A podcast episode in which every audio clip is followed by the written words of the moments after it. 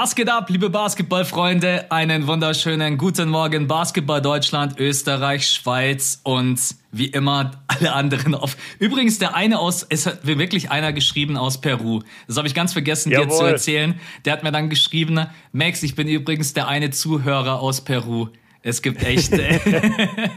ich weiß gar nicht mehr, hatten wir das nicht als Joke am Anfang drin, dass einer aus Peru kommt oder haben wir den wirklich immer in den Daten gesehen? Nee, ich, ich weiß gar nicht mehr, was am Anfang der Joke war. Wir haben ja schon e Ewigkeiten nicht mehr in diese Geografie-Stats reingeschaut, aber am Ende ist es auch egal. Es ist aber trotz allem cool, einfach mitzukriegen. Eigentlich müsste man diese Leute mal in den Pod reinholen und fragen, wie sie immer so dazu kommen, dann da und da zu leben.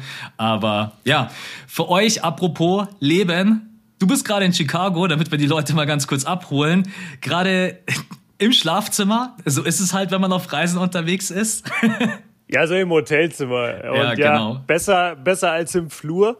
Da habe ich äh, die letzte Patreon-Folge aufgenommen, da sprechen wir später noch kurz drüber. Und jetzt äh, entspannt im Hotelzimmer, habe gerade noch den ersten Vlog fertig geschnitten. Der ist jetzt online, wenn die Leute die Folge hören. Und Richtig ja, Mann, cooles ey, Bild habe ich gesehen.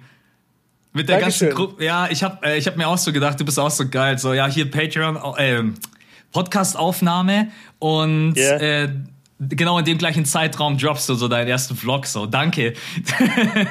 Ja, damit du ihn nicht sehen kannst. Genau, genau. richtig. Ja, ja, aber du hast ja, du hast ja die Eindrücke gesehen auf Instagram in den Stimmt, Reels. Ja. Äh, da, da nehme ich euch ja auch immer alle mit. Und der Vlog ist quasi die, die ausgeführte Version davon und halt natürlich mit viel mehr Sprechen dann auch von mir mit drin. Äh, ja, ey, ich kann dir sagen, ich, ich habe mich richtig verliebt in Chicago. Diese Stadt das ist so schön. Also Downtown natürlich. Man muss sagen, Chicago hat auch echt krasse Ecken. Das wurde mir auch immer gesagt, bevor ich hergeflogen bin. Wie kannst du nach Chicago fliegen? Ist die gefährlichste Stadt der Welt, was es erstmal nicht ist. Es gibt viel gefährlichere, aber es gibt natürlich Ecken, wo man nicht hingehen sollte, haben wir aber auch nicht vor. Aber hier in Downtown ist es wunderschön, Mann. Wirklich. Ja. Und die Leute sind so krass freundlich. Egal ob in der Arena, äh, also in der Bulls Arena oder wir waren in so einer in so einem College, wo wir Basketball zocken waren mit der ganzen Crew und äh, die waren mega freundlich. Also die Leute hier und die Stadt an sich ist mega nice. Mal kurz, ich bin nicht so im Bilde. Warum soll Chicago die gefährlichste Stadt sein? Aufgrund von Kriminalität, die, die Überfällen oder ja, whatever? Die, genau, die, die haben eine wahnsinnig hohe Kriminalitätsrate. Ähm, die die Southside von Chicago ist vor allem sehr, sehr schwieriges Pflaster. Mhm, okay. Und äh, die wird, die wird auch gerne Chirac genannt, in Anspielung auf den Irak, also auf den Irak quasi und ja. das Kriegsgebiet damals dort. Und ja, es ist sehr, sehr schwierig okay. äh, in den Bereichen. Aber da geht man halt auch nicht hin, außer ja. man ist, ja. Ja, okay. Aber ihr seid ja, selbst wenn ihr dahin geht, ihr seid ja, wie, wie, wie viele seid ihr? Zehn, oder?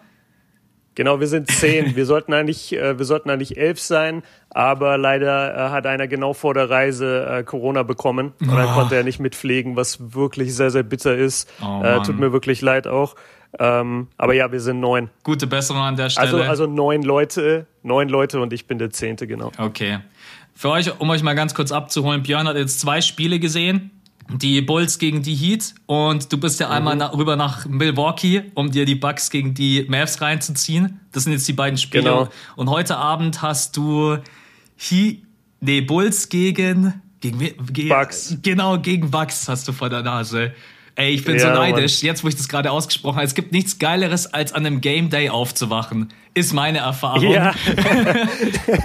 Geht mir ganz genauso, ja. Ich, ich habe ein Dauergrinsen äh, seit ich aufgewacht bin, ich bin aufgewacht, habe weiter Vlog geschnitten, weil ich noch nicht ganz fertig war.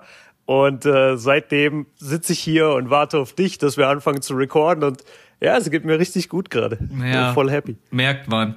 Genau, wir sprechen heute ein bisschen über die, über die Mavs, auch über Doncic, weil Björn jetzt auch das erste Mal äh, live erlebt hat. Und ich habe eine Starting Five mitgebracht. da freue ich mich auch nice. schon drauf. Und dann gucken wir einfach. Es gibt, es gibt so viele mega aktuelle Themen. Jetzt ist es auch. Ist dir eigentlich bewusst, in einer Woche ist die Saison vorbei? Also das ist mir sehr bewusst. Ja, ja. ja in einer Fall. Woche ich, ich ist Play-In. jedes Spiel. Genau. Ja. Also wir müssen nächste Woche. Wann kommst du zurück? Ich weiß es gar nicht. Gar nicht. Entweder Montag oder Dienstag, äh, gar nicht mehr, ich bleib hier. Äh, Montag oder Dienstag. Mhm. Aber das, das besprechen wir noch im Detail, wann wir dann aufnehmen. Auf jeden Fall kriegen die Leute am Mittwoch eine Folge. Äh, ja, schieß, schieß gerne los mit äh, der Starting Five und dann gehen wir so langsam ins Playoff-Rennen. Genau. Also, die simpelste Frage überhaupt, habe ich mir einfach mal gedacht, was hast du gestern zu Abend gegessen? Haha. Sehr, sehr gute Frage, weil gestern waren wir alle zusammen in der Sportsbar. Äh, Shoutout an Valentin, der hat nämlich die Reservierung hinbekommen, weil gestern war March Madness Finale. Ich wollte gerade fragen, nicht, ob, ob ihr Kansas. City gesehen habt, ja. Yes, yes, wir haben Kansas gesehen gegen UNC. Äh, sehr, sehr geiles Game. Wirklich, äh, ich bin nicht so der College Basketball Fan, aber das war sehr, sehr äh, geil. Und äh, da waren wir in der Sportsbar und die wussten genau, was sie verlangen können, weil jeder wollte natürlich in diese Na, Sportsbar natürlich. und dementsprechend das Spiel gucken. Und da hat eine Pizza Margarita einfach 18 Dollar gekostet. Ja, das ist. Wenn ich das mit also, New York vergleiche, könnte ich jetzt sagen, Schnapper. Ja, ja gut, New York, okay, das ist nochmal ein anderes aber ist Level. Schon trotzdem aber ich, heftig, ja.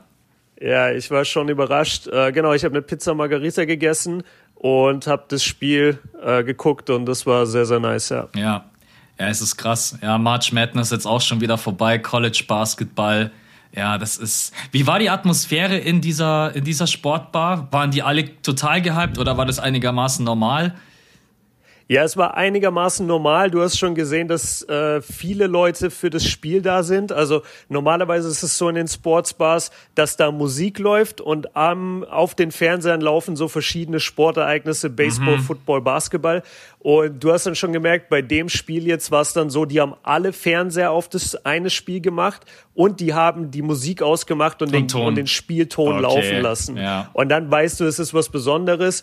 Und ja, die erste Halbzeit haben jetzt noch nicht so viele Leute so krass interessiert geguckt wie wir.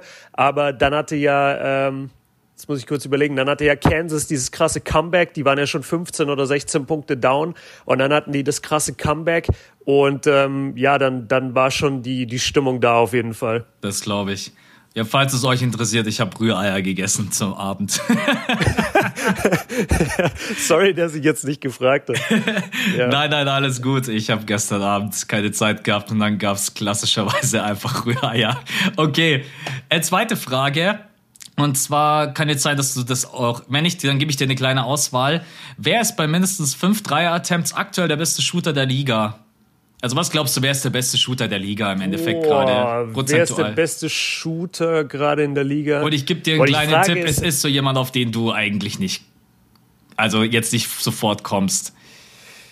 Okay, nicht sofort kommst. Ja, ich war jetzt ziemlich schnell bei Desmond Bain weil der ja so eine hohe Quote hatte. Ich weiß halt nur nicht, ob der bei fünf Versuchen pro Spiel ist.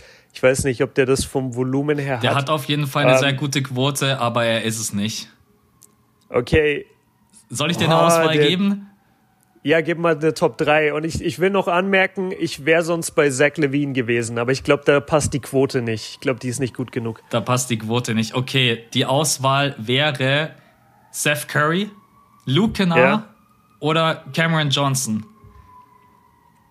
Oh, Boah, ist es, also Cam Johnson natürlich Wahnsinn, Seth auch, aber ist es dieses Jahr nicht Luke Kennard? Ja. Hat der nicht so eine kranke Quote? Ja, ja, ja richtig. Okay. Ist aktuell der, wenn man wirklich die Attempts bei über fünf ansetzt, ähm, das war so ein bisschen mein Credo, dass man sagt, okay, der nimmt auch genügend Volumen. Ist er, ja. Also muss man sagen, ähm, geil, dass ich es mir jetzt gerade nicht, ich habe es vorhin offen gehabt, jetzt habe ich es natürlich nicht offen, aber der trifft schon echt, äh, ich glaube, der trifft um die 45 Prozent. Das ist schon heftig. Mhm. Ja. Aber Cam Johnson und Seth Curry auch brutal. Also Cam Johnson trifft um die 44 Prozent und Seth Curry seit seinem Trade zu den Nets legt fast äh, 50, 40, 90 auf. Also das ist Boah. schon, äh, ja, ja. Krass. Okay. Was ein Schnapper für die Nets übrigens. Weil ja. wenn Simmons gesund zurückkommen sollte, also muss ja jetzt nicht diese Saison sein, aber wenn die nächste Saison komplett gesund auf dem Feld stehen, sind die schon echt ein gutes Team. Der verdient 9 Millionen. Das ist, das ist lächerlich. Also wow. ich, ich, ich habe mir vorher auch so gedacht, ich habe ja einen kleinen Post dazu gemacht und habe dann also auch reingeschrieben, dann denke ich mir, so 9 Millionen so lächerlich, das klingt so total dumm irgendwie, weil 9 Millionen ist so viel Geld. Aber natürlich in ja. Relation von einem NBA-Spieler, der solche Leistungen erzielt, da ist es halt einfach mit einer der besten Verträge in der Liga. Das ist ja... Ähm, und er bringt ja nicht nur Shooting mit, der trifft, habe ich auch nachgeschaut, der trifft fast 50 Prozent seiner Pull-Up-Jumper aus der Mitteldistanz. Ey, mm. Seth Curry ist brutal. Okay, zweite Frage war das. Dritte Frage, die ist wahrscheinlich relativ easy, aber vielleicht äh, überraschte mich auch. Du bist der GM einer Franchise und nach der aktuellen Saison darfst du dir einen Rookie aussuchen. Welchen pickst du? Jetzt von dem aktuellen Rookie-Jahrgang. Oh, und denk auch oh, so ein oh, bisschen an die Zukunft, schwer. nicht nur an die Saison jetzt. Ja, ja, ja. Also jetzt blutet mir halt das Herz, weil ich bin wirklich ein großer Verfechter von Franz und mhm. ich glaube, dass er echt die Chance hat, sehr, sehr gut in der NBA zu werden. Aber wenn ich jetzt aktuell nach den Leistungen gehe, ich glaube, ich glaube, den, den ich mir holen würde, weil ich glaube, dass er am allerersten übersetzbar ist in, in Titelaspirationen, äh, ich Ambitionen. Ich würde mit ähm, Evan Mobley gehen. Ja. Evan Mobley ist für mich der, der stärkste. Aber wenn du jetzt mit Kate oder Scotty oder so kommst, kann ich das auch verstehen. Ich bin echt am Kämpfen, ob ich nicht Kate nehme, so vom mhm. generellen Spielertyp her, weil er hat doch ein paar ganz gute Spiele mit dabei gehabt, muss ich ihn auch mal loben, war sicher jetzt nicht die beste Rookie-Season, ne, die man so spielen kann. Aber ja, ich würde sagen, zwischen den drei, Scotty Barnes, Evan Mobley und Gate, und wir, wir reden uns jetzt einfach raus und sagen, kommt ganz drauf an, was für eine Position du haben möchtest. Weil die spielen ja im Endeffekt yeah drei unterschiedliche, ähm, aber ich glaube, man kann eigentlich mit allen drei nichts falsch machen. Wobei wir nochmal bei dem Thema sind, das haben wir letzte Woche ja auch besprochen. Ich sag dir, Scotty holt sich das Ding noch. Dadurch, dass Evan Mobley jetzt gerade verletzt ah, ist. Ja. Und die Raptors sind, also die spielen gerade echt guten Basketball. Ich habe das Gefühl, dass Barnes hier das noch rumreißt. Ja. Das ist so interessant. Also bei einigen Awards, äh, vor allem natürlich auch beim MVP, es kommt echt bis aufs letzte Spiel drauf an. Ich kann auch einfach nicht mehr darauf antworten, wenn mich jemand fragt, weil es geht einfach nicht. Ich weiß mhm. halt nicht, wie die Standings ganz am Ende sein werden. Und es kommt auf 0,5 Prozentpunkte in manchen Kategorien an das, die Saison muss vorbei sein, damit du es entscheiden kannst. Und äh, das wird beim Roy, also beim Rookie of the Year Rennen jetzt genauso sein. Ja, absolut. Apropos Standings, kurz und knackig. Play-in-Stand heute. Einmal durchtippen. Ja. Ich will keine Erklärung. Ich will einfach nur die Namen gehören. Timberwolves gegen Clippers. Clippers. Pelicans gegen Spurs. Boah, das ist, ey, das ist so 50-50, das kann man gar nicht entscheiden. Ähm, ich gehe mit den Pelicans. Okay. Äh, Cavs Hawks? Hawks. Okay. Weil die Cavs verletzt sind, mm, oder? Ja, Allen und Mobley sind ja verletzt. Ja, viele Verletzungssorgen gerade leider. Und Nets Hornets. Hornets.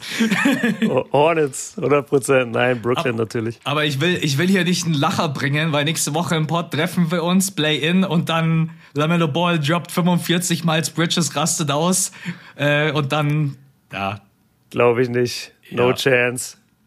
No chance. Aber es ist auf jeden also nicht Fall. in dem Duo, wer in dem Duo-Die-Spiel, also wenn da Kevin Durant und Kyrie Irving nicht performen, dann weiß ich nicht, warum sie überhaupt in der NBA sind. Das ist literally deren Job, mm. Duo-Die-Spiele zu closen. Und es gibt keine besseren auf der Welt als die beiden. Wüsste nicht, wie die das verlieren sollten. Ich glaube, dass Durant einfach für solche Spiele geboren ist und du wirst mit diesem Typen. Wobei, der hat jetzt letztens 45 gedroppt und sie haben trotzdem gegen die Hawks verloren.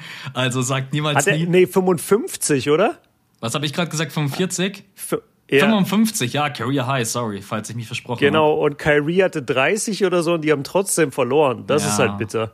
Ja, das ist, äh, ja, Kyrie hatte leider nicht die besten Trefferquoten ne? und wenn die beiden zusammen natürlich so viele Würfe nehmen, dann bleibt für die anderen nicht mehr allzu viel übrig.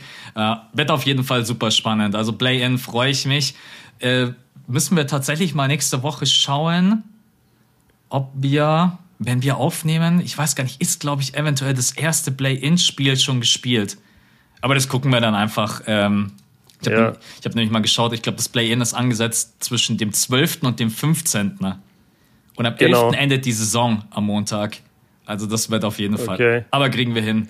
Ja, und ich bin gerade auch ganz durcheinander, weil ich ja in den USA bin und dann ist mein Zwölfter nicht gleich dein Zwölfter. Das stimmt. Deswegen ja. lass jetzt nicht versuchen, das hinzubekommen. Nee, nee. Ich glaube, da werden wir jetzt nur gegen eine Wand fahren. Äh, lass uns das besprechen, wenn ich wieder in Deutschland genau. bin. Genau. Und letzte Frage: Welches Album feierst du gerade und hörst du regelmäßig? Oh, die Musikfrage. Nice.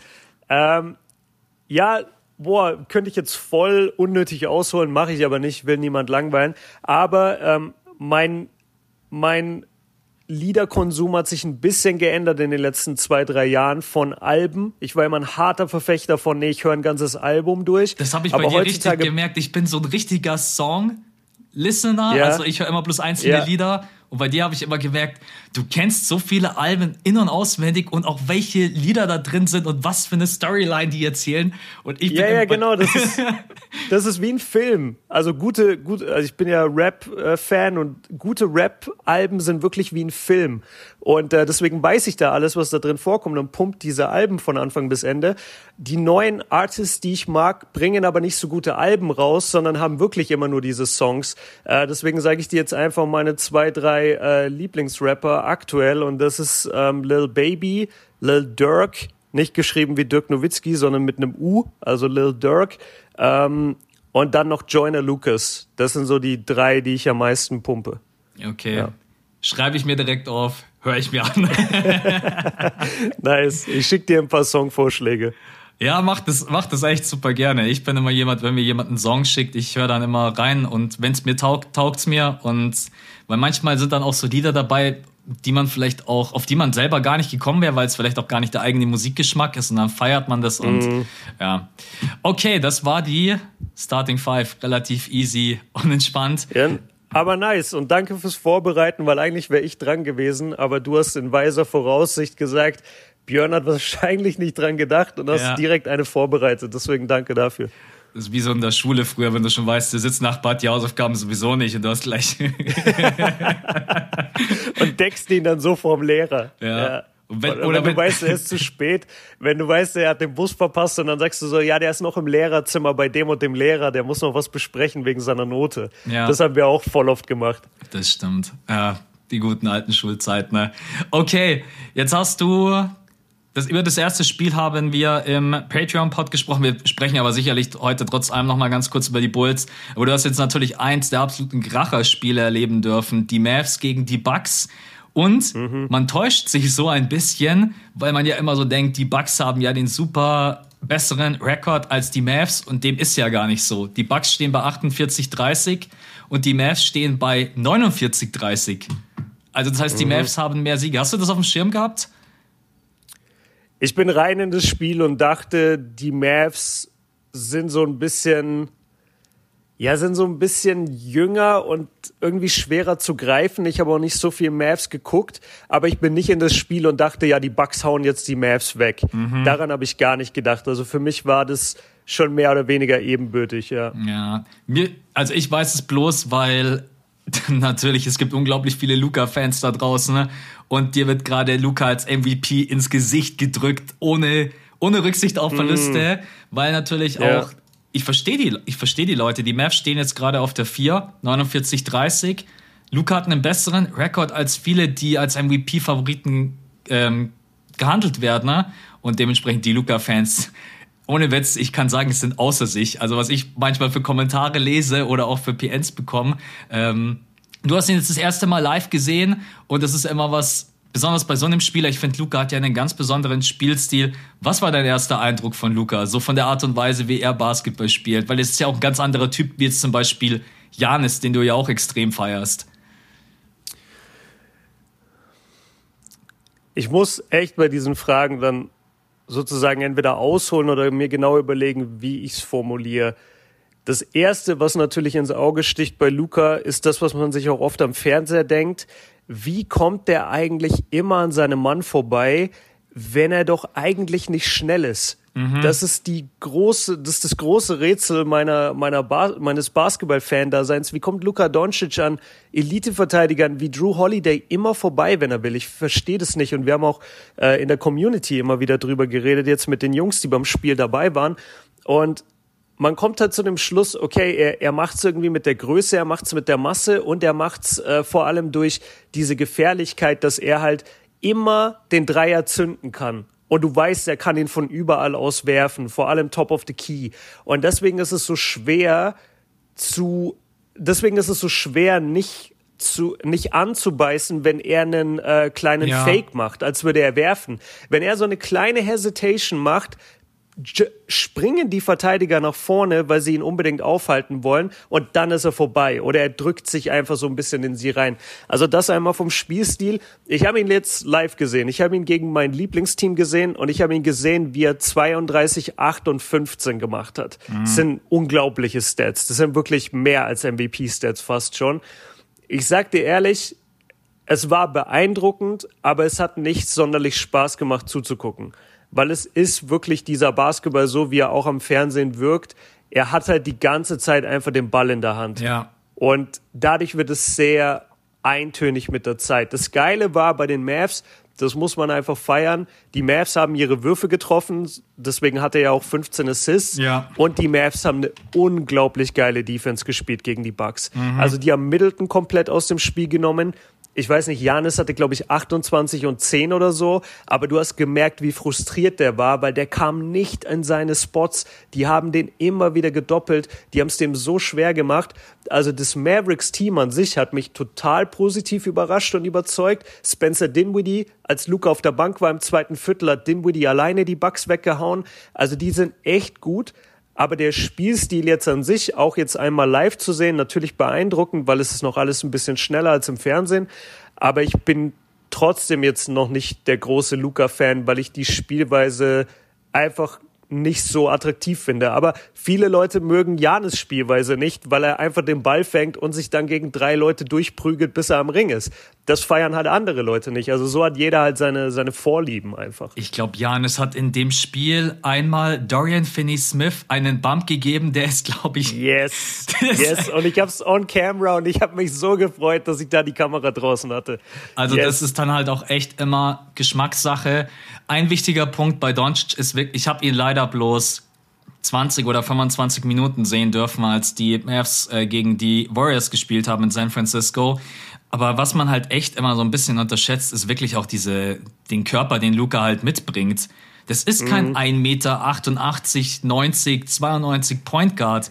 Der Typ ist einfach 2 Meter eins, ist glaube ich zwei, Luca. 2,1, 2,3 sowas. Wahrscheinlich ja. äh, barfuß 2,1 mit Schuhen 2,3. Und es ist halt, und genauso wie du es angesprochen hast, es ist eigentlich ich will nicht diesen James Harden-Vergleich bringen, aber James Harden jetzt bei den Houston Rockets war ja auch einfach so problematisch zu verteidigen, ne?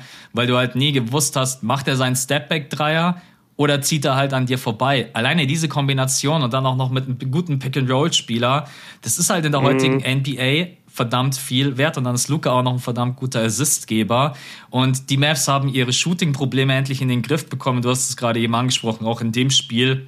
Äh, Dinwiddie ich habe jetzt gerade nochmal nachgeschaut. Drei von vier getroffen. Jalen Brunson, drei von sechs. Reggie Bullock, drei von sechs. Luca an dem Abend, drei von neun. Und dann ist das Spielsystem von den. Ich bin echt gespannt, wie die Mavs in den Playoffs abschneiden. Ne? Was, was glaubst du, wie weit könnte es für die, äh, für die Mavs gehen in den Playoffs? Mit diesem Team, wir sprechen auch noch ganz kurz über die Defense, mit einem Doncic, der gerade wirkt wie bei 100 Prozent. Ich habe das Gefühl, die könnten für viele unangenehm werden und eventuell mal zweite Runde. Mhm. Also wenn die immer ihre Defense so spielen, ich gebe ja weiterhin zu, ich habe die Maps jetzt nicht so viel gesehen, wenn die immer so eine Defense spielen, die wirklich die Starspieler aus dem Game rausnimmt, das hat sogar Janis danach in der PK gesagt, dass die einfach richtig Probleme hatten, in ihre Würfe zu kommen, weil sie dauernd gedoppelt wurden. Aber normalerweise ist es ja so, wenn du gedoppelt wirst, dass du dann den Ball einfach über zwei Punkte oder über einen Spieler swingen kannst und dann ist da ein Mann frei, der abdrücken kann. Das war hier und da sicherlich auch gegen die Bucks, aber die Mavs rotieren so schnell in dieser Defense wieder zurück, dass du zwar den Starspieler gestoppt hast mit dem Double Team, aber wenn er dann da, da rauspasst, ist da gar nicht wirklich der Mann offen. Ja. Das ist echt stark und ich kann die Western Conference aber so schwer einschätzen. Ähm, ich habe gerade echt versucht, das im Kopf durchzugehen. Zweite Runde, ja, das wäre wahrscheinlich die Überraschung, weil das hat äh, Luca bisher auch noch nicht geschafft. Es wird langsam Zeit, sagt man so ein bisschen bei ihm. Er ist aber immer noch super jung. Also wenn es dieses Jahr nicht klappt, ist auch noch kein Beinbruch. Ich denke, Runde zwei ist drin. Wenn sie es nicht schaffen, ist eine kleine Enttäuschung. Wenn sie es schaffen, ist gut. Weiter kommen sie aber meiner Meinung nach nicht. Also ich glaube weder, dass sie die Warriors schlagen können, noch glaube ich, dass sie die Suns schlagen können. Und ich würde sie auch erstmal sehen wollen gegen so Teams wie die Grizzlies, die, die wir auch noch haben. Wobei Grizzlies, sage ich, könnten sie schlagen. Aber Jazz haben wir noch nicht gesehen. Ähm, und Nuggets haben wir auch noch nicht gesehen, die Jamal Murray zurückbekommen und MPJ. Ja. Die würden übrigens aktuell gerade auf die Nuggets treffen. Fände ich ein interessantes Duell. Luca gegen Jokic. Ja, das wäre sehr, sehr interessant. Übrigens, äh, Fun Fact, ich, wir, wir waren zu boah, lass mich nicht lügen, zu siebt äh, zu siebt waren wir in Milwaukee. Es kam nicht jeder äh, jetzt mit, weil das war so ein außerplanmäßiges Spiel ähm, neben dem Chicago-Trip. Und dann war es so, dass äh, Aisha und ich unten saßen und wir äh, uns Tickets gekauft hatten und zwei Jungs, die auch dabei sind, die auch Griechen sind, äh, die haben zufällig genau die beiden Plätze neben uns gekauft, ohne dass wir das abgesprochen hatten. Und dann saßen wir mit denen, haben das Spiel geguckt und noch drei andere aus der Community saßen äh, einen Block weiter oben.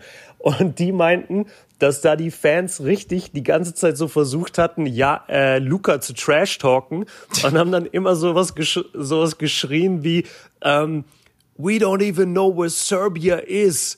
Or you far away from Serbia. Und meine Jungs dachten sich dauernd, Alter, der kommt nicht mal aus Serbien. Was, oh, warum macht ihr, warum macht ihr diesen Trash-Talk jetzt? Der kommt aus äh, Slowenien. Ja. Aber das hatten sie entweder nicht auf dem Schirm oder sie wollten disrespectful sein. Ähm, aber ich bin voll bei dir. Also dieses Matchup, ja, äh, ich bin immer bei Janis, dieses Matchup Jokic-Luca, wäre sehr, sehr geil. Vor allem für den europäischen Basketball. Ey, was meinst du, was da los wäre? Ja.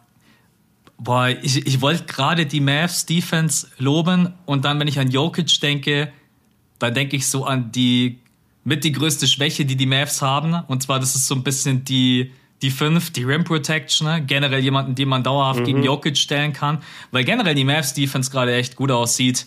Und es gibt hier jemanden, den ich unbedingt einmal loben möchte, weil über den würde man sonst nie sprechen. Und für mich ist es gerade wirklich einer der besten 3D-Player der Liga, Dorian Finney-Smith. Dorian Finney-Smith spielt eine überragend starke Saison. Für euch einmal kurz die Quoten, ich habe es gerade aufgerufen. 46,2 Prozent aus dem Feld und vor allen Dingen der Dreier fällt bei ihm jetzt in der Saison endlich mal mit 38,3%. Prozent. Ähm, ist jemand, der offensiv am Korb Gas gibt mit 1,5 Rebounds und ein super Defender. Und das sind genauso Typen wie genau wie Dorian Finney-Smith, die Luca einfach an seiner Seite braucht. Wir werden später auch noch über ein Thema sprechen, ähm, wo es auch eventuell im Sommer um einen Trade geht und eventuell auch Richtung Mavs. Und da bin ich dann auch mal gespannt auf deine Meinung. Aber Jokic könnte, glaube ich, den Mavs schon wehtun. Ich würde aber aktuell, würde ich sagen, Mavs würden das gewinnen. In. Du sagst Mavs gewinnen? Okay. Ja, ich würde sagen Mavs in ja, die haben natürlich auch einfach die viel tiefere Rotation. Können wir mal übrigens bitte auch darüber sprechen, wie krass Dinwiddie bei denen einschlägt. Also auch. Äh, Ey. Ja. Wir haben uns angeguckt, als der im zweiten Viertel übernommen hat. Das, das hat gewirkt, als käme gerade Kobe von der Bank. Der ja. hat die so auseinandergenommen. Das war echt krass. Jalen Bronson hat super gespielt. Und gut, dass du äh, Dorian Finney-Smith ansprichst. Ich hatte gar nicht auf dem Schirm, wie groß der eigentlich ist. Ich hatte den immer als so zwei Meter Typen äh, abgespeichert, so ein bisschen Mikael Bridges mäßig. Der ist ein Kopf größer. Also der ist so, der, der ist nicht ganz so groß wie Janis, aber der, der ist close. Also ich war echt überrascht, wie, wie groß der ist. Und ähm, ja, die, die Mavs, ich bin bei dir, sie sind ein bisschen undersized unterm Korb, aber sie haben, sie haben genug Spieler irgendwie, die sie da reinwerfen können, die stark sind, die die, die Jungs wegdrücken können, habe ich das Gefühl. Ja. Man, man wird sehen, vielleicht bin ich auch ein bisschen geblendet jetzt von dem einen Spiel, aber ich hatte jetzt nicht ich hatte zwar das Gefühl, okay, die, die Mavs sind klein unterm Korb, aber ich hatte nie das Gefühl, oh, die Mavs sind zu schwach unterm Korb, wenn das Sinn macht. Ich denke mir immer so die ganze Zeit, bei den Mavs so ein Miles Turner, das wär's einfach. Weil Miles Turner einfach ja, werfen ja, kann, safe. Rim Protection mitbringt und aber ja, also auch Lob an Jalen Brunson. Man hat jetzt einfach mit Luca, Jalen Brunson, Dinwiddie, man hat halt eine super Guard Rotation. Du hast immer irgendjemand auf dem Feld, der Ballhandling Skills hat, was einfach für das ja. was einfach für das System der Mavs unglaublich wichtig ist. Und deswegen, ich, ich bin gespannt. Also ich habe doch ganz gut Vertrauen getankt in den letzten zwei, drei, vier Wochen in die Mavs. Jetzt müssen wir mhm. aber trotz allem noch ganz kurz über das Thema sprechen. Luca MVP und lass es versuchen, nicht in einem Satz abzucanceln, weil ich finde, die Leute haben verdient, dass wir doch mal genauer drauf schauen. Muss man ihn vielleicht jetzt doch trotz schwachen Saisonstart zumindest mal in diese Konversation, und ich glaube, da geht es den meisten überhaupt drum, dass man ihn jetzt da mal mit reinnimmt, weil er wird halt echt fast überhaupt nirgendwo erwähnt. Und bei diesen Zahlen, die er auflegt, die ich dir gerne einmal kurz vorlesen kann, 28,3 bei 9,1 Rebounds, 8,7 Assists, 45,6 Prozent aus dem Feld, 35,3 Prozent von der Dreierlinie. Und seine Postseason-Stats sind nochmal verrückter. Also es gibt schon ganz gute Argumente für Luca gerade.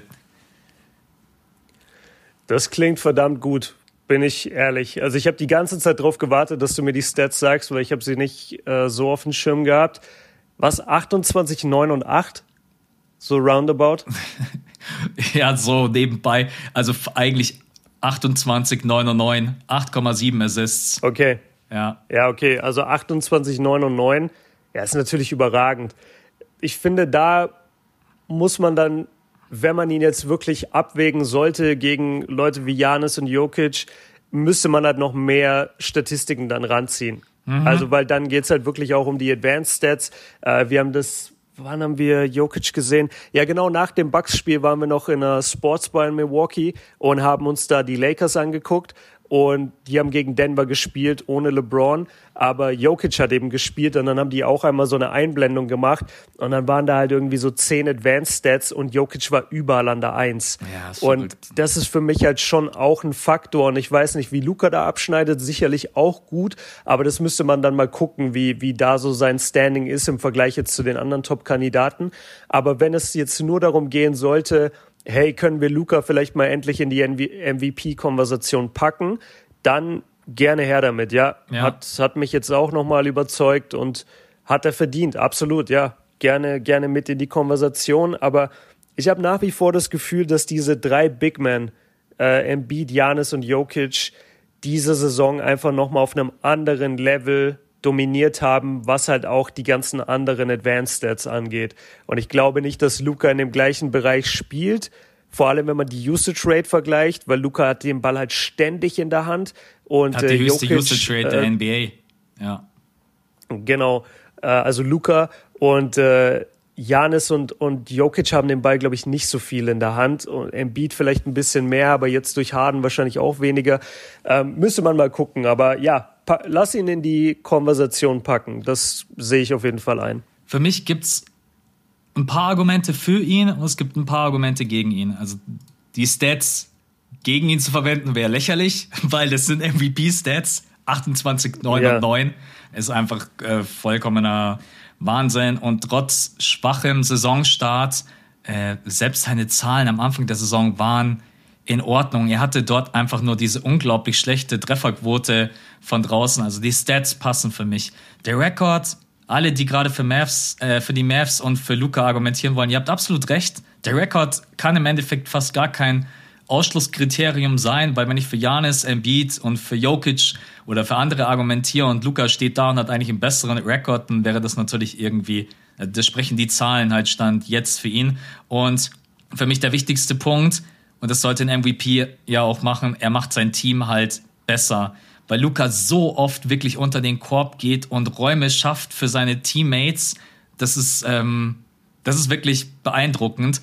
Es gibt aber halt auch die andere Seite der Medaille. Es ist halt einfach, eine MVP-Saison ist für mich auch immer so ein bisschen eine Geschichte, die man erzählt. Und die Geschichte, die startet am Anfang der Saison und die startet halt nicht Mitte Januar oder Ende Januar. Deswegen Jokic bringt einfach diese Zahlen die ganze Saison und für mich ist Jokic nach wie vor immer noch der Top-Favorit. Ich bleibe bei meinem Pick aus der letzten Woche und das hat Luca halt einfach verpasst. Dann, wo ich überhaupt nicht mitgehe, dass, dass Leute sagen, Luca erzielt diesen Rekord komplett ohne Hilfe und hat genauso ein schlechtes Team wie Jokic. Das stimmt nicht. Also für mein Empfinden stimmt das überhaupt nicht. Ey, der, Klar, Posingis hat jetzt wieder keine überragende Saison gespielt, aber er hatte die erste Saisonhälfte Posingis. Er hat jetzt Dinwiddie mit dabei, 20 Spiele. Jalen, also sorry Leute oder Mavs-Fans, wenn ihr gegen Embiid argumentiert und sagt, er hat jetzt Harden, Harden hat mit Embiid 15 Spiele gemacht, dann komme ich jetzt auch mit Dinwiddie und sage, ja, man weiß ja, Harden und Dinwiddie ist eine Liga. Ja, absolut. Aber halt aktuell ja, weil Harden ist sehr inkonstant. Ja, das Aber stimmt. Ja. Genau, dann hast du Jalen Brunson. Sehr schade, dass Tim Hardaway Jr. verletzt ist. Ähm, das wäre nochmal ein Riesen-Upgrade für die Rotation. Aber ich finde einfach, das wäre nicht fair zu sagen, dass Luca die gleichen Bedingungen hat wie Jokic. Also das, das ist so ein Punkt für mich, der da wieder gegen ihn spricht. Aber am Ende wird er es nicht werden. Ne? Also egal, was wir jetzt hier erzählen werden, ich glaube einfach diese drei MVP-Favoriten, die du auch gerade genannt hast, mit Jokic, Embiid und Janis, die sind einfach fest. Und da müsste jetzt noch irgendwas Bahnbrechendes passieren. Übrigens, wie ätzend ist das bitte, dass jetzt die Suns hier anfangen, andauernd ihre Spiele zu verlieren? Ich hätte mich so gefreut. Ja, ja jetzt, jetzt kriege ich nicht diese historische Saison. Genau. Weil dann hätte man Booker in die MVP-Konversation nehmen müssen. Ich habe eine andere Frage kurz an dich, weil ich das äh, heute gelesen habe. Nee, schon vor ein paar Tagen habe ich das gelesen. Was sagst du denn dazu, bei der All-NBA-Team-Wahl, also wo man, nicht jetzt für dich, sondern für alle mhm. da draußen, die das nicht wissen, All-NBA-Team ähm, ist quasi die Wahl der mehr oder weniger besten Starting Five in der NBA. Da wird der beste Point Guard gewählt, der beste Shooting Guard und so weiter bis zum Center. Und dann gibt's noch das All-NBA Second Team, da wählt man dann seine zweiten äh, Favoriten und dann das All-NBA Third Team. Und das ist eigentlich die viel größere Ehre als beispielsweise eine All-Star-Berufung, weil es da ja auch viel um Beliebtheit geht. All-NBA sagt einfach, du bist der beste beste Spieler auf deiner Position. Was hältst du davon, dass ich meine Jokic und Embiid bei Janis ist es nicht so schlimm, weil der hat das wirklich gespielt. Aber Jokic und Embiid kannst du sowohl als Center als auch als Forward in das All-NBA-Team wählen. Ich meine, du hast die Sixers gesehen. Ich habe das ganze Jahr über Nuggets, Sixers und Bucks gesehen. Also Embiid und Jokic spielen meiner Meinung nach keine Minute in ihrem Leben Forward. Nee. Das sind reine Center. Also wenn, dann kannst du sagen, dass Warum sollten die als Forwards gelten? Das ist doch Quatsch. Nur damit man beide reinwählen kann, oder was? Also wenn, dann kann man argumentieren, dass Jokic der Point Guard ist. Das wäre noch das Einzige. ja, genau. Dann, ja. dann stell mir Jokic auf Point Guard. So, das würde Eier zeigen. Ja. Also nochmal, Janis hat viel, äh, spielt natürlich selber am liebsten Power Forward und hat auch Lopez bei sich, der ja der Center ist. Der war jetzt nur sehr viel verletzt. Und deswegen hat Janis viel Center und Forward gespielt. Und dann kannst du ihn auch für beides wählen von mir aus. Aber Jokic und Embiid sind beide Center. Ja. Und ich habe kein ich finde es schwachsinnig, dass man da so, so eine Geheimtür jetzt plötzlich aufmacht und, und dann hat man ein All-NBA-Team, wo, wo Embiid auf der 4 steht. Was ist denn das? Nee, Embiid ist. Der, der berühmte, der berühmte Power Forward Joel Embiid oder was? also er macht, wenn man so rein klassisch rangeht, er macht viele Dinge, die früher ein Power Forward gemacht hat, aber er ist halt einfach ein reiner Center. Das ist, äh, da gibt's. Und es gibt halt keinen Center, der mit ihm auf dem Feld steht. Ja, nee, da gibt's. Das ist das Entscheidende für mich. Also ich meine, im Endeffekt muss man sich in den nächsten Jahren und relativ kurzfristig, finde ich, sogar mal überlegen, ob man einfach bei diesen All-NBA-Teams einfach die Positionen auflöst. Dass man sagt, man mhm. wählt wirklich nur noch nach Leistung, weil dann würde ich behaupten, dann wären, lass mich jetzt keinen Blödsinn erzählen, aber dann wären wahrscheinlich, ja, Janis Jokic und Embiid wären alle drei mit drinnen im All-NBA-Team und dann kann man noch über und dann kann man ja. aber auch unabhängig von diesen drei, da muss man halt jetzt nicht sagen, jetzt muss ich noch zwei Guards finden, sondern kann man sich halt wirklich anschauen, wer waren denn die anderen beiden, ne, die für mich die beste Saison gespielt haben. Ich finde, weiß ich nicht, wie du das siehst. Ich Bobby find, Portis und ähm, Chris Middleton. Ey, aber jetzt mal, ey, Bobby, Bobby, I love you. spielt eine überragende Saison. Also, der hat schon auch eine Arschkarte, ey. Der spielt hier ähm, hinter Drew Holiday, Middleton und Janis und reißt hier eine Saison ab, wo er unglaubliches Volumen ballert und bei so super Trefferquoten. Aber Aber glaub mal, ich war ein paar Mal in der Bugshalle dieses Jahr, Gott sei Dank. Die, äh, die Leute den, lieben ja. den, Alter. Der, der bekommt mehr Applaus ungelogen als Janis. Ja. Wenn der einen Dreier oder sowas trifft. Ja. Aber ich fühle, also Bobby ist einfach ein geiler Spieler. Ähm, aber was hältst du denn davon, dass man einfach sagt, man löst die Positionen auf und dann man hat ab sofort einfach die freie Wahl positionsunabhängig? An, an sich ist es in Ordnung und es geht mit der Zeit. Äh, vielleicht bin ich da ein bisschen zu sehr noch aus der Vergangenheit, dass ich mir immer denke, ja, aber es wäre schon geil, wenn das irgendwie so ein Team wäre, was da noch spielen könnte. Also ich stelle mir dann das All-NBA First Team immer vor, wie es halt auf, aufs Feld geht und Basketball spielt. Und wenn ich dann da vier Big Men habe, dann macht es irgendwo keinen Sinn mehr, weil we, wie spielen die denn dann? Das ist ja, ja dann komisch. Steht Jokic, äh, Jokic und Janis dann beide an der Dreierlinie. Das macht keinen Sinn. Janis ähm, mit dem Stepback. ja, genau. Nee, aber an sich, ähm, du hast recht. Also die, die Zeit diktiert das eigentlich und es wird Zeit für einen Wandel. Aber der Wandel darf nicht sein, dass wir Leute, die die 99 Prozent ihrer Zeit Center spielen, jetzt als Forward listen. Aber egal, lass äh, zum nächsten Thema kommen. Ich will noch ganz kurz sagen, warum ich auch so krass dafür bin, weil es viele Spieler gibt, wo es überhaupt gar keine klare Positionierung gibt. Bestes Beispiel ist DeMar DeRozan. Und solange wir das auch mm. immer haben, ist jetzt jemand ein Guard, ist jemand ein Forward, dann löst einfach gleich das ganze Ding auf und sag einfach, okay, All-NBA ist ab sofort, man kann jeden reinwählen. Weil, wenn wir jetzt anfangen, darüber zu diskutieren, ob Embiid ein Center oder ein Forward ist, also dann Da kann man es echt komplett vergessen. Meine, meine neue Regelung ist, jeder ist ein Center. Ja. Ja Morant ist ein Center.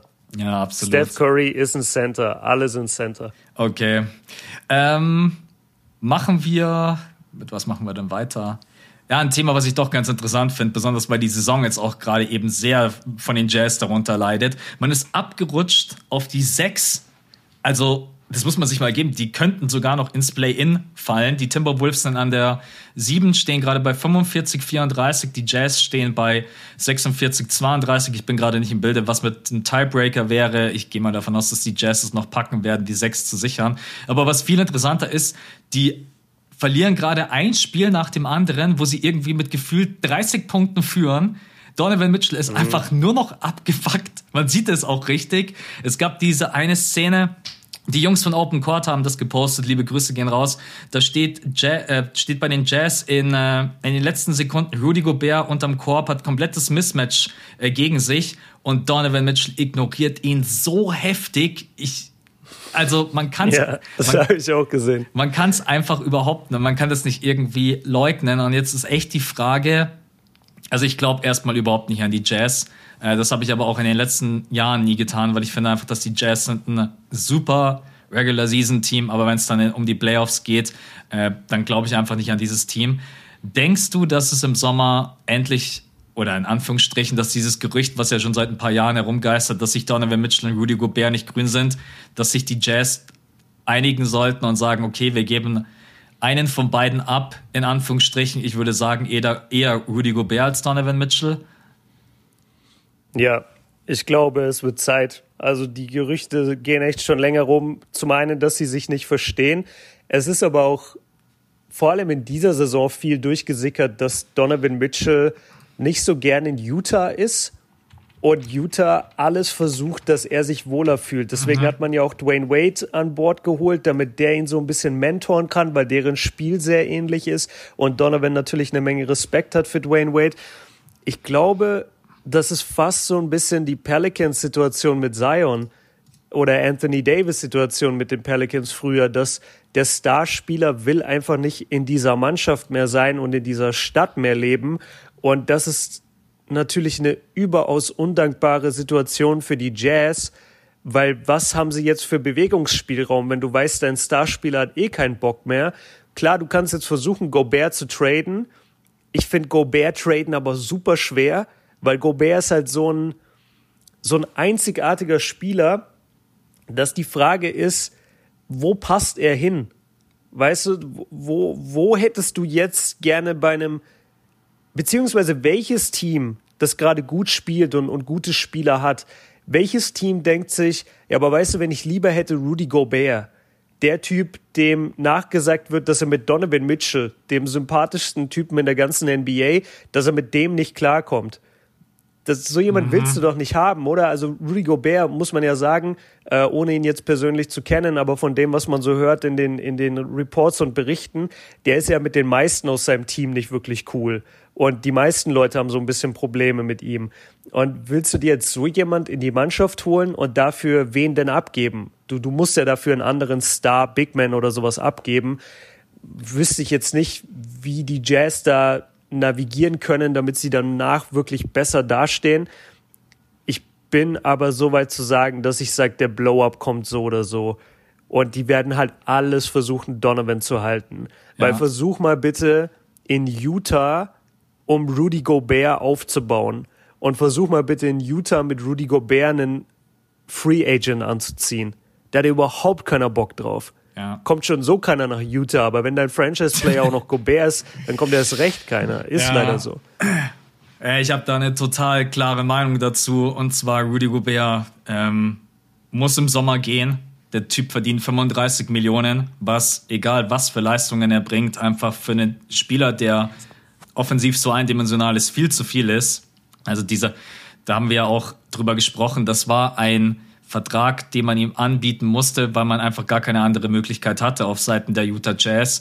Aber wenn ich an einen Center denke, der 35 Millionen verdient, dann, dann muss es eigentlich ein Jokic und ein Embiid sein und nicht ein Rudy Gobert. 35 Millionen ist so verdammt. Ich bin sowieso kein großer Fan davon, im Frontcourt einen Spieler zu haben, der so massiv viel verdient. Aber wenn er dann offensiv noch so eindimensional ist wie Rudy Gobert, dann ist mir das einfach zu viel.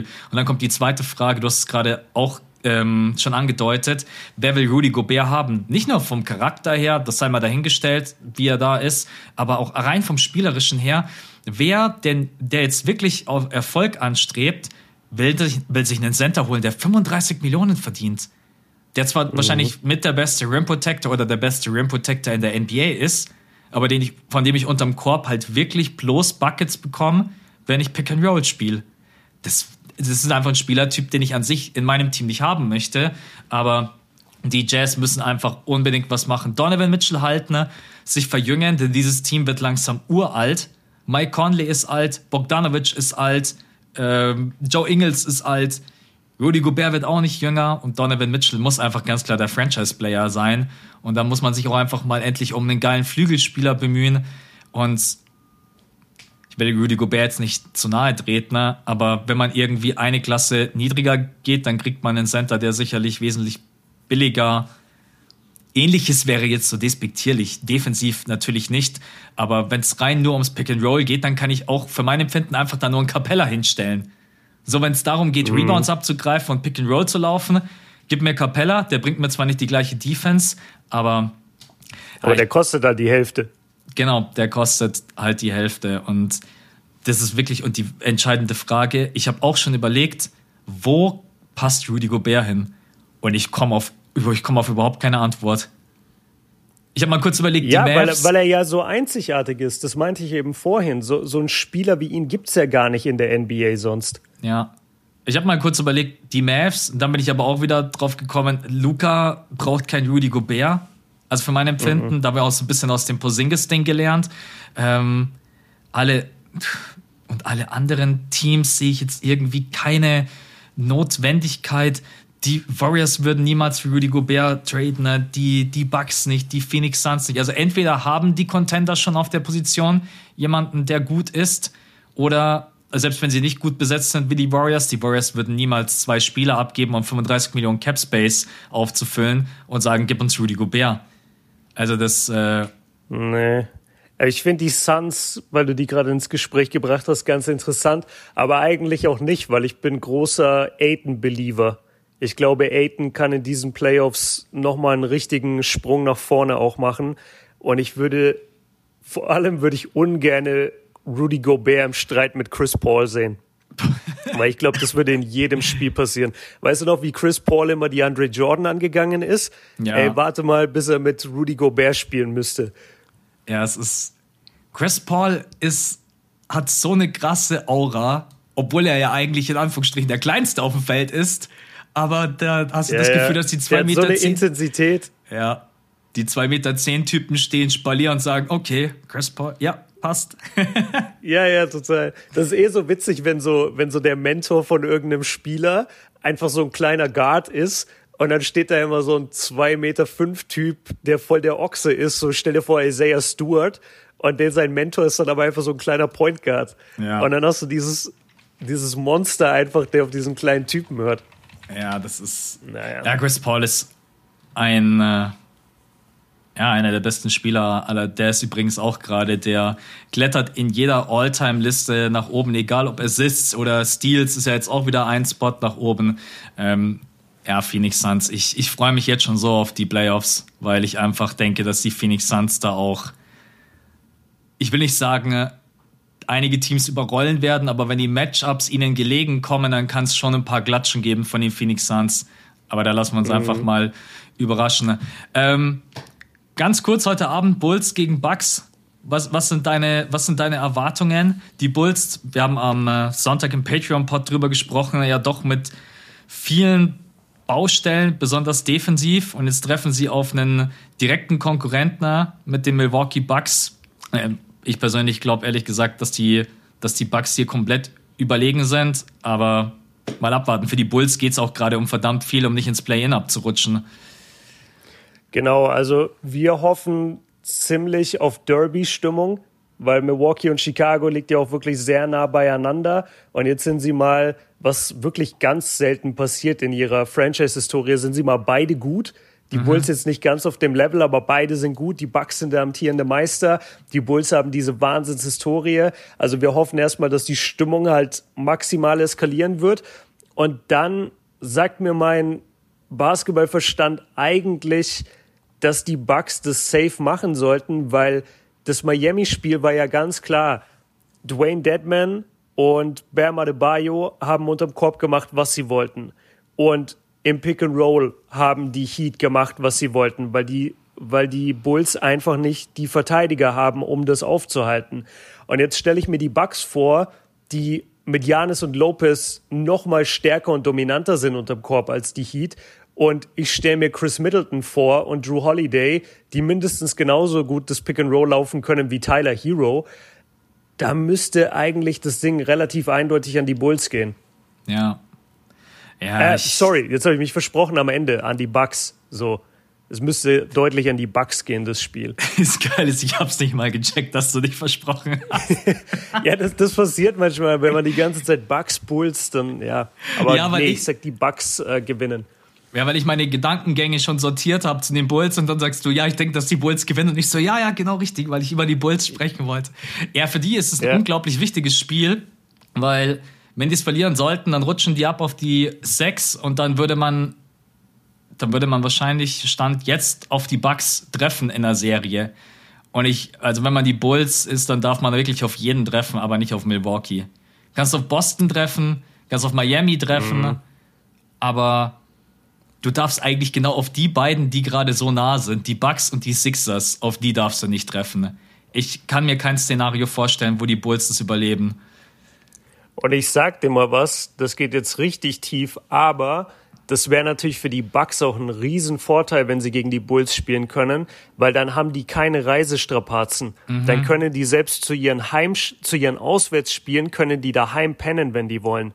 Also vielleicht kommen die dann trotzdem ins Hotel, aber ich bin das ja gefahren, äh, dann mit dem Uber, weil wir haben leider den Zug verpasst. Übrigens, Zugfahren in den USA komplett andere Welt als Zugfahren in Deutschland. Was, Müssen wir ihr mal seid gesondert mit Uber gefahren, reden. weil ihr den Zug verpasst habt? Ja, und, okay. und ich sagte, ey, warum wir diesen Zug verpasst haben und was da für ein Aufriss gemacht wird darum, wie man in einen Zug einsteigen darf, das ist schlimmer als am Flughafen. Und es ist einfach nur ein Zug. Das okay. ist wie eine S-Bahn. Ja. Ähm, aber egal. nein, Mann, das Thema ist nicht, nein, das ist nicht egal. Erzähl bitte, weil ich bin ja selber mit einem Zug von äh, von New York nach Philly gefahren und ich bin ganz ja. normal an meinen Track, bin eingestiegen mhm. und das war's. Musste dann innen drin okay. mein Ticket vorzeigen. Deswegen, ich will jetzt schon wissen, was da so scheiße war. Okay, dann, dann lass mich nur den Gedanken abschließen. Äh, ich sage, es ist ein großer Vorteil für die Bucks, wenn sie gegen Chicago spielen können in der ersten Runde, weil da müssen sie nicht groß reisen. Ja. Ähm, als wenn du jetzt beispielsweise gegen Miami spielen musst, wo du mal drei Stunden hin und her fliegen musst. Okay, das nur zu dem Punkt. Und jetzt ganz kurz zum, äh, zum Zugfahren. Also, das Ganze ist so, du gehst zum Bahnhof und dann ist da vor jedem Gleis, und es sind nur zwei, drei Gleise, aber da ist so eine, so eine fette Tür, mhm. also so, eine, so, eine, so ein abgetrenntes Rolltor oder sowas. Und da steht einfach ein Security und du musst dann fünf Minuten bevor der Zug abfährt, musst du dich da anstellen und warten. Und dann stehst du da in einer Reihe und dann macht der nur fünf Minuten vorher dieses Tor auf, läuft quasi mit dir zum Zug. Also die ganzen Leute laufen dann wie in so einer Reihe zum Zug. Es wird nur eine Zugtür aufgemacht von 20, warum auch immer. Und dann darf jeder einzeln einsteigen. Okay. Und so setzt du dich dann in Zug.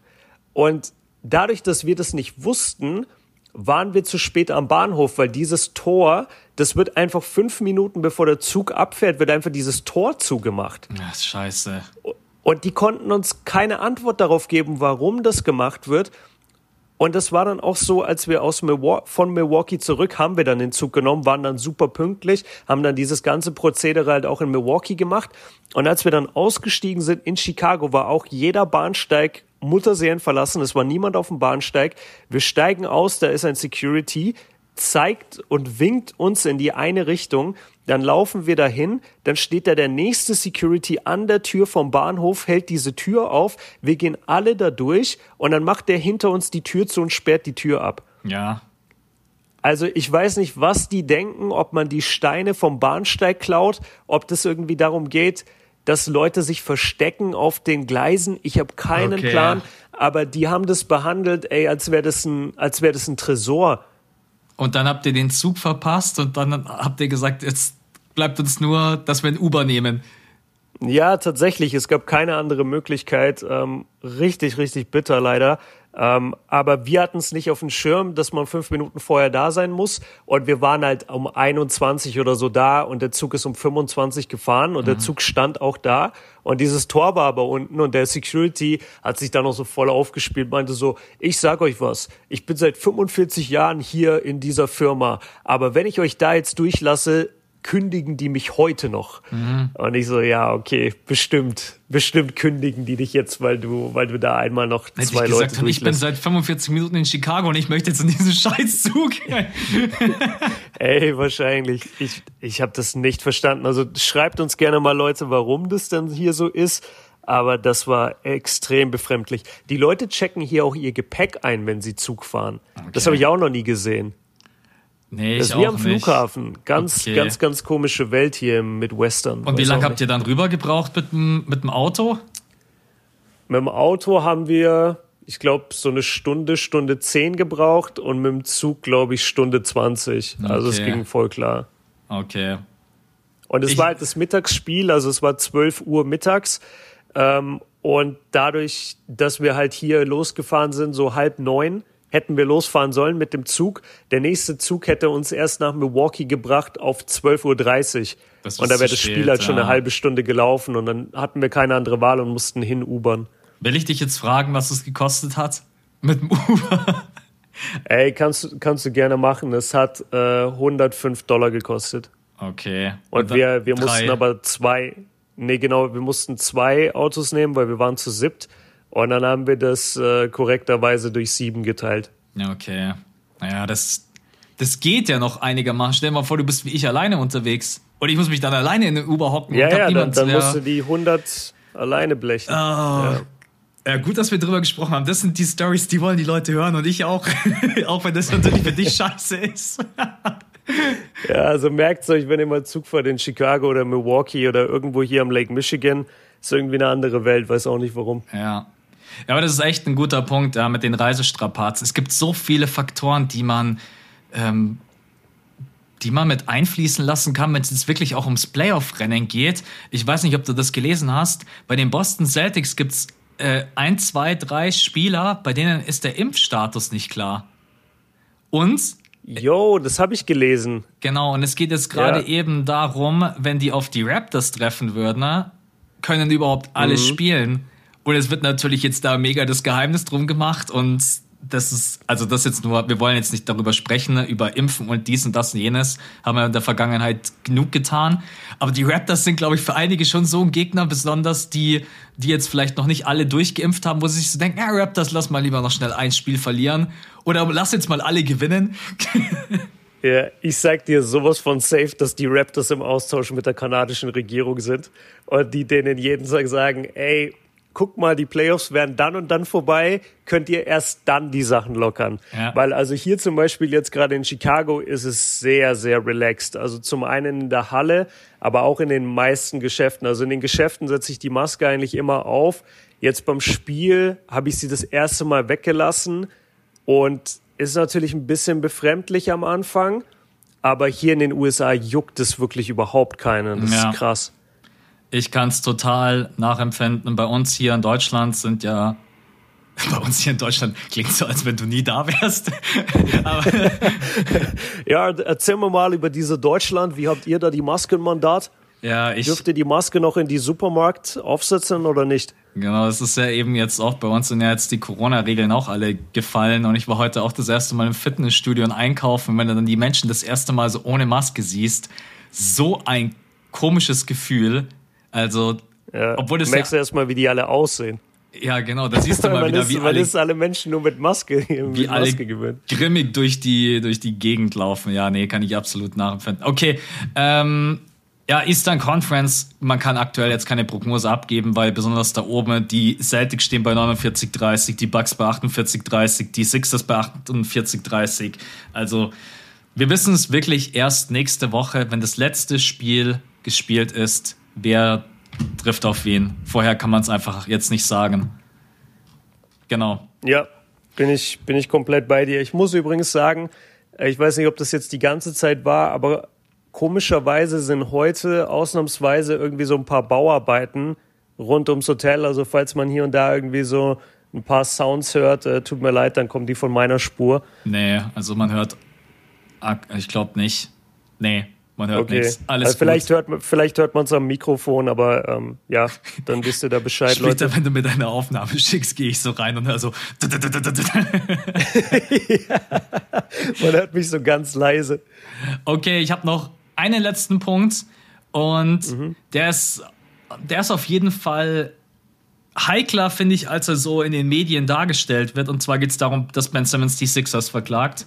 Es geht um die einbehaltenen ähm, ja um das einbehaltene Spielergehalt von Ben Simmons, was ja, wenn man den Medienberichten Glauben schenken darf, es geht ungefähr um 20 Millionen US-Dollar. Und warum ich finde, warum das so ein wichtiger Fall ist, weil es ja hier auch um psychische Belastung geht. Also es geht im Endeffekt ja auch darum, dass Ben Simmons sagt, ich war nicht in der Lage zu spielen und ich bin so gespannt, wie die NBA und die Spielergewerkschaft wie die das Ganze einordnen werden. Ne? Weil das ist so der erste Fall in dieser Größenkategorie. Und du kennst es selber, wenn ein Fall das erste Mal stattfindet und das Urteil dann für diesen Fall ist maßgeblich für die nächsten Jahre. Und deswegen, ich bin. Also erstmal die Frage an sich, an dich. Kannst du, kannst du verstehen, dass Ben Simmons sagt, hey, ich will meine Kohle zurückhaben? Oder kannst, oder bist du eher auf der Seite der Sixers oder sagst du, hey, halt mich da raus? Nee, es ist das, was du gerade gesagt hast, dieses erste Urteil, das ist ja der sogenannte Präzedenzfall. Genau. Und nach dem wird dann in Zukunft immer ermessen. Das ist ja oft so bei Gerichtsurteilen, da wird dann gesagt, ja, guck mal, vor 50 Jahren war schon mal ein ähnlicher Fall, den nehmen wir als Präzedenzfall und das Urteil wird dem sozusagen so ein bisschen angenähert oder wird dann als Richtlinie genommen. Bei Ben Simmons, weißt du denn, was genau der Inhalt der Klage ist? Also klagt er, ich hatte mentale Probleme, deswegen hätte man mir deswegen hätte man mir mein Gehalt trotzdem weiterhin zahlen müssen? Oder sagt er, die Sixers haben ihn falsch eingestuft? Oder was genau ist denn seine Begründung, dass er sein Geld zurückhaben möchte? Ich und wieso hat das von vornherein eigentlich gezahlt und sich da nicht quasi schon gewährt? Warum war nicht bei der ersten unterlassenen Gehaltszahlung der Sixers, warum war da nicht direkt die erste Klage da? Genau, ich wollte gerade sagen, einbehalten konnte er es ja nicht, weil er hat einfach seine Checks nicht bekommen. Aber das ist auch, ähm, das verstehe ich auch nicht so ganz, warum er das erst jetzt macht. Also man hätte, für mich wäre es einfach, glaube ich, besser rübergekommen, wenn man einfach sagt, beim ersten Mal, ey Leute, ich bin einfach gerade psychisch und mental nicht in der Lage zu spielen. Ähm, und ich verstehe Behandelt nicht, das wie eine Verletzung. Genau, richtig. Weißt du, behandelt das wie eine körperliche Verletzung und zahlt mir trotzdem weiterhin mein Geld. Ja, genau. Das, ich finde den Zeitpunkt auch ungünstig. Ohne Ben Simmons überhaupt mm. irgendwas unterstellen zu müssen, aber ich meine einfach, wenn, wenn ich krank bin oder wenn ich psychische Probleme habe, dann gehe ich ja auch sofort zum Arzt und sage meinem Arbeitgeber Bescheid und nicht erst, äh, bleib erst mal drei Wochen fern und dann nach drei Wochen sage ich ja übrigens, hier ist mein Krankenschein und ob man das jetzt so vergleichen kann, aber ich habe leider nicht genau gefunden, ähm, also die genaue Anklage oder beziehungsweise wie das formuliert war oder was angeklagt wird, habe ich leider nicht gefunden. Ich würde dir gerne sagen, was genau da formuliert wird und wie es formuliert wurde. Und ähm, deswegen kann ich das leider nicht sagen. Ich weiß bloß einfach, dass äh, ich denke mal schon, dass es darum geht, einfach zu sagen, Ben Simmons war psychisch angeschlagen und so gesehen, wie du gesagt hast, krank äh, oder verletzt in Anführungsstrichen und dass er halt sagt, es gab keinen Grund, einfach meine Gehaltschecks zurückzubehalten. So würde ich jetzt denken, ist wahrscheinlich der, der Anklagepunkt. Und dann ist es natürlich Auslegungssache. Glaubt man Ben Simmons? Ja. Ähm, glaubt mhm. man ihm nicht? Das ist auch für die NBA und für die Spielergewerkschaft so ein schwieriges Thema, weil du kannst in beide Seiten halt voll in die Kacke greifen. Ja, und vor allem, es gibt ja auch natürlich die Variante, die, die Kawhi Leonard-Variante, wo die Spurs damals gesagt haben, ey, du kannst wieder spielen. Und er hat gesagt, nee, ich kann nicht spielen. Und er trotzdem weiterhin sein Gehalt bekommen hat. Da haben ja die Spurs ihm dann nicht sein Gehalt plötzlich gekürzt. Ja. Haben sie sich halt bei ihm aber auch nicht getraut, weil er natürlich der alleinige Franchise-Player war. Und die Sixers wollten Ben Simmons halt sowieso loswerden. Und vielleicht wollten sie ihm damit ja, weiß ich nicht, entweder einen reindrücken oder ihm einfach sagen, ey, guck mal, so geht's nicht. Du kannst jetzt nicht einfach, nachdem wir in den Playoffs verlieren, da alle Kontakte kappen. Also es war ja so, dass äh, die ganzen Sixers-Spieler auch gesagt haben, der hat seine Nummer geändert und keiner von uns hatte die Nummer mhm. und solche Geschichten. Und äh, du bist ja eigentlich verpflichtet, irgendwie Teil deiner Mannschaft ähm, zu sein und äh, erreichbar zu sein. Und das wäre alles nicht gegeben. Aber ich finde den Vergleich mit Kawhi eigentlich äh, ganz interessant. Und die Spurs haben ihm halt damals aber sein Gehalt natürlich weitergezahlt, weil es halt schon sehr, sehr schlecht ist für eine Franchise. Also von außen, wenn der Spieler sagt, ey, ich bin verletzt, ich kann nicht spielen und die Franchise sagt, ja, du kannst aber doch spielen und wenn du nicht kommst, dann zahlen wir dir kein Geld. Also ich glaube, das wäre damals sehr schwierig aufgenommen worden. Und jetzt bei der Sixers-Sache, die Leute, die meisten Leute hatten so einen Absturz auf Ben Simmons und wie er die ganze Sache gehandhabt hat, dass keiner das wirklich hinterfragt hat. So, hä, die Sixers zahlen ihm jetzt einfach sein Gehalt nicht? Was ist das denn? Ähm, ja. Also was, was ich mir vorstellen kann, was die Sixers wahrscheinlich machen und wo ich jetzt auch fast sagen würde, dass das wahrscheinlich nicht passiert ist, ich kann mir vorstellen, die Sixers haben damals gesagt, ey, okay, pass auf, wenn du wirklich diese mentalen Probleme hast oder so, lass uns dir helfen. Wir haben hier Psychiater, wir haben hier dies, wir haben hier das.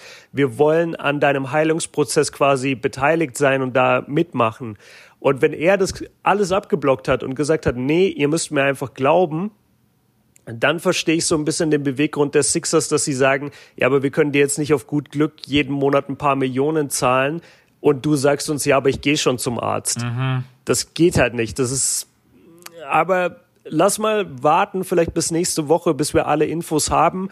Ähm, ich bin am krassesten bei dir, was den Zeitpunkt angeht. Ich finde auch die Nets brauchen gerade diese Ablenkung und diesen Trouble nicht. Das Warum ist, jetzt? Ja. Warum nicht im Sommer, wenn es keinen mehr juckt? Also du, die Nets haben ja jeden Tag irgendwelche Kopfschmerzen. Jetzt haben sie schon irgendwie das Kyrie-Drama halbwegs überlebt. Jetzt kommt Ben Simmons mit einer Klage gegen die Sixers und wahrscheinlich spielen die Nets bald gegen die Sixers in den Playoffs. Also das ist schon sehr, sehr wild alles. Das ist, finde ich, die bitterste Geschichte dahinter, dass jetzt nach dem Trade dachte man eigentlich, es ist jetzt für alle Seiten endlich ein Schlussstrich und mhm. das wird sich ziehen das wird nicht morgen entschieden werden, das wird nicht nächste Woche entschieden werden. Ne?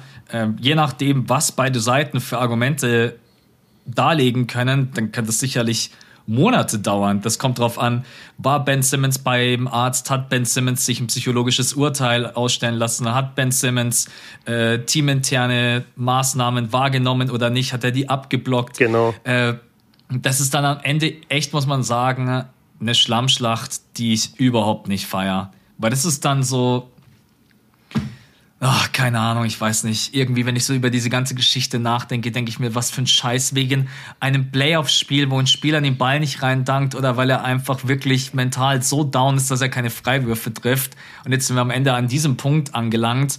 Ich, ich finde beide Seiten einfach, ich finde das so eine Scheiße, wenn ich das einfach mal so aus, äh, ausdrücken darf, dass es jetzt wirklich da so weit kommt, dass der Spieler das Team verklagt und jetzt sind wir an dem Punkt, ja. Aber davor waren wir an dem Punkt, dass ein, dass ein Team einen Spieler nicht mehr bezahlt. Ja. Bei einem Vertrag, der ihm ja eigentlich zusteht. Also das ist ja auch. Und man muss fairerweise sagen, dass es halt die ganzen Playoffs äh, das Problem war mit Ben Simmons und dass Doc Rivers ihn auch einfach hätte mal benchen können. Also wie oft haben wir gesagt, also wie oft haben wir diese Stats gesehen von Ben Simmons im vierten Viertel? Irgendwie kein einziges Field Goal in so und so viel Spielminuten, immer von der Freiwurflinie Trash. Warum war der überhaupt noch auf dem Feld? Hm. Die hätten den auch einfach benchen können. Ja. Ja, Doc und es wurde Doc Rivers oft gesagt und trotzdem hat das nicht gemacht. Also da liegt ja auch dann wiederum bei ihm ein bisschen Schuld. Aber genau deswegen haben, äh, finde ich, sollten wir noch ein bisschen warten, weil das Thema ist so komplex und so groß und es gibt nicht meiner Meinung nach den einen Schuldigen. Es gibt wahrscheinlich viele, viele Faktoren, die ja. wiederum jede andere Motivation dann erst heraufbeschworen hat bei der nächsten Person. Auch scheiße für Ben Simmons, der mit dem Thema ja dadurch auch nicht abschließen kann. Jetzt spielt er immer noch kein Basketball, ist immer noch verletzt. Mhm. Äh, also Stand heute, er wird auf gar keinen Fall fürs Play-In äh, am Start sein, wahrscheinlich auch in der ersten Playoff-Runde nicht. Und jetzt bist du bei den Nets und das Thema verfolgt dich trotz allem irgendwie. Aber du hast es eigentlich gesagt. Lass uns abwarten, bis wir dann wirklich alle Details wissen. Die News ist auch erst zwei, drei Tage alt, aber ja, natürlich schon sehr, ja, weiß nicht, wie ich es sagen soll. Und, und man hat es ja schon länger gehört. Das vielleicht noch. Also es war schon länger klar, dass Ben Simmons klagen wird. Mhm. Das habe ich schon vor ein paar Monaten äh, oder vielleicht vor einem Monat. Also als der Trade auf jeden Fall durch war, da habe ich schon gehört, Ben Simmons äh, bereitet eine Klage vor oder halt ich meine, der geht ja nicht selber zum Gericht. Das macht natürlich sein Management, aber ja. das war schon vorher abzusehen. Nur warum jetzt ist irgendwie die Frage. Aber ja, lass uns auf nächste Woche verschieben oder wenn wir einfach mehr Infos darüber haben. Genau. Nächste Woche, glaube ich, haben wir echt andere Themen. Play-In.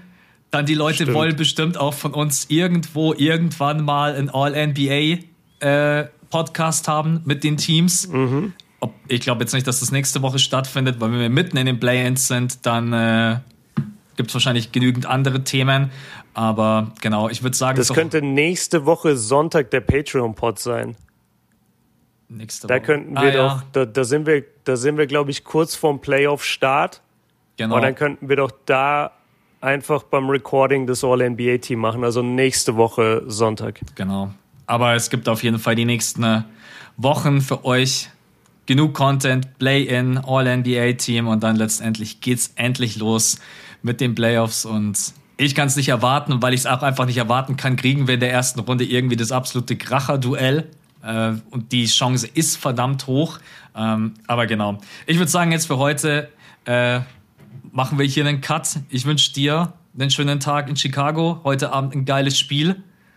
Hoffentlich. Und vor allen, Dingen, dir, vor allen Dingen ein enges Spiel. Es gibt nichts Schlimmeres wie Blowouts. Und das äh, hast du ja schon so ein bisschen erleben dürfen bei Heat gegen Bulls am Ende. Miami, genau. Wenn man nochmal zwei Minuten von Udonis Haslem bekommt, dann weiß man definitiv, man war bei einem Blowout dabei. Dann weiß man, es ist schwierig. Ja, lass doch noch kurz äh, hier, wir haben doch einige neue Supporter dazu bekommen, die ah, ja. äh, sich für die Sonntagsfolge angemeldet haben, um die immer zu bekommen und da auch Support zeigen. Deswegen lese doch einmal noch die Patreon-Liste vor die neuen. Gerne. Als Shoutout. Der Cesur, ich hoffe, ich spreche dich richtig aus. Dann der Curry, der Hannes, der Simon, der Pano, der Rico, Stefano, Tim, Scorps, einige haben sicherlich auch einfach Nicknames benutzt. Lars, äh, Leon Curry. nee, ich glaube, der ist Scorps Schuster. Ja, das ist Moritz, Tobi, Michael, Leide, Colin, Sinan und der JD und Jules. Ah ja, und hier noch der Andi und der Finn. An euch alle auf jeden Fall vielen lieben Dank, aber natürlich auch an alle, die unseren Podcast in der äh, Saison wieder so zahlreich gehört haben, weil ohne euch äh, wird es auch immer noch Spaß machen, bin ich ganz ehrlich, weil für uns beide ist es immer so ein bisschen wie telefonieren. Aber wir freuen uns natürlich immer über das Feedback und auch, dass, äh, dass euch das einfach so taugt. Und egal ob auf dem Schulweg oder am Weg in die Arbeit oder wenn es euch auch mal nicht so gut geht, dass wir euch da ein bisschen ablenken können. Ähm, für heute sind wir durch. Ich wünsche dir und der Gruppe einen schönen Tag, viel Spaß beim Spiel und. Danke, Mann. Patronen, wir hören uns wieder am Sonntag und an alle anderen, wir hören uns nächste Woche. Play-in ich, ich freue mich. Das wird auf jeden Fall super fett. Danke fürs Reinhören, Leute. Bis zum nächsten Mal. Ciao. Ciao.